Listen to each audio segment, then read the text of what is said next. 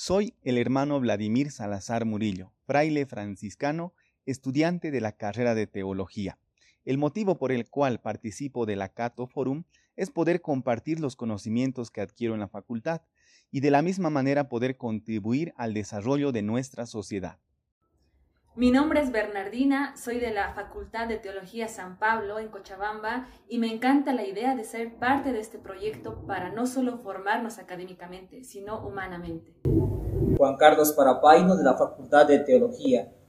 Una de las motivaciones que me llevó a participar del concurso en Acato Forum es por la temática que están abordando. Una de ellas es la humanización a través de la solidaridad.